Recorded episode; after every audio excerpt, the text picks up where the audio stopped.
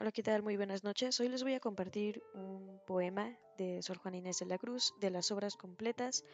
Lírica 1 es una edición, introducción y notas de Antonio Alatorre. A causa de la hipocresía de mucha ciencia que teme inútil aún para saber y nociva para vivir. Finjamos que soy feliz, triste, pensamiento, un rato.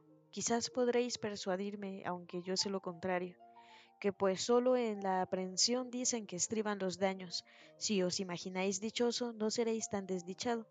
Sírvame de el entendimiento alguna vez de descanso y no siempre esté el ingenio con el provecho encontrado. Todo el mundo es opiniones de pareceres tan varios que lo que el uno es negro, el otro prueba que es blanco. A uno sirve de atractivo lo que otro concibe de enfado, y lo que éste por alivio aquel tiene por trabajo. El que está triste censura el, al alegre de liviano, y el que está alegre se burla de ver al triste penando. Los dos filósofos griegos bien esta verdad probaron, pues lo que el uno risa causaba el otro llanto. Célebre su oposición ha sido por siglos tanto sin que cual acertó. Este, ahora averiguado. Antes, en sus dos banderas, el mundo todo alistado conforme el humor le dicta, sigue cada cual el bando. Uno dice que de risa solo es digno el mundo vario y otro que sus infortunios son solo llorados. Para todo se halla prueba y razón en qué fundarlo, y no hay razón para nada de haber razón para tanto. Todos son iguales jueces, y siendo iguales y varios, no hay quien pueda decidir cuál es el más acertado.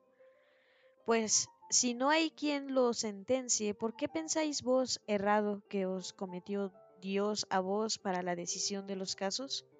¿O por qué contra vos mismo severamente inhumano entre lo amargo y lo dulce queréis elegir lo amargo?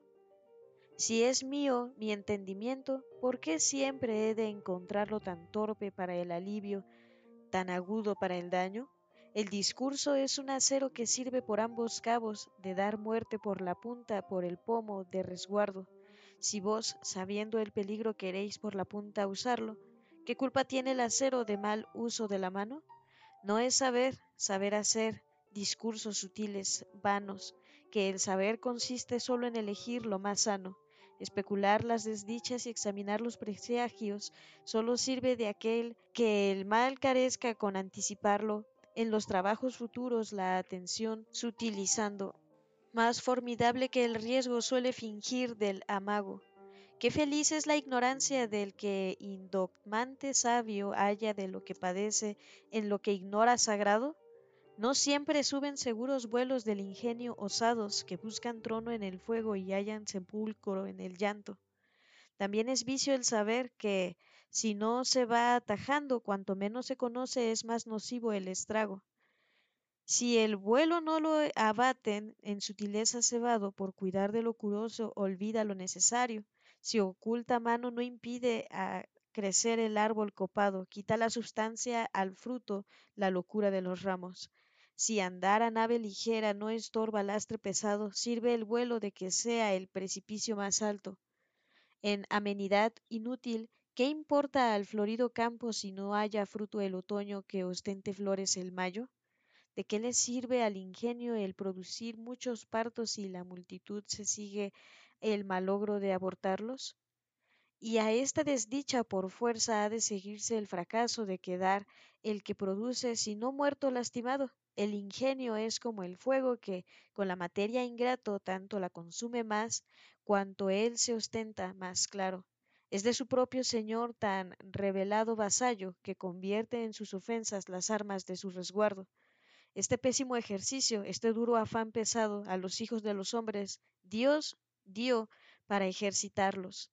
Qué loca ambición nos lleva de nosotros olvidados. Si es para vivir tan poco, ¿de qué sirve saber tanto? O si no hay de saber, hubiera algún seminario o escuela donde a ignorar se enseñaran los trabajos. Qué felizmente viviera el que flojamente cauto burlara las amenazas del influjo de los astros. Aprendamos a ignorar. Pensamiento pues hallamos en cuanto añado al discurso, tanto le usurpo a los años.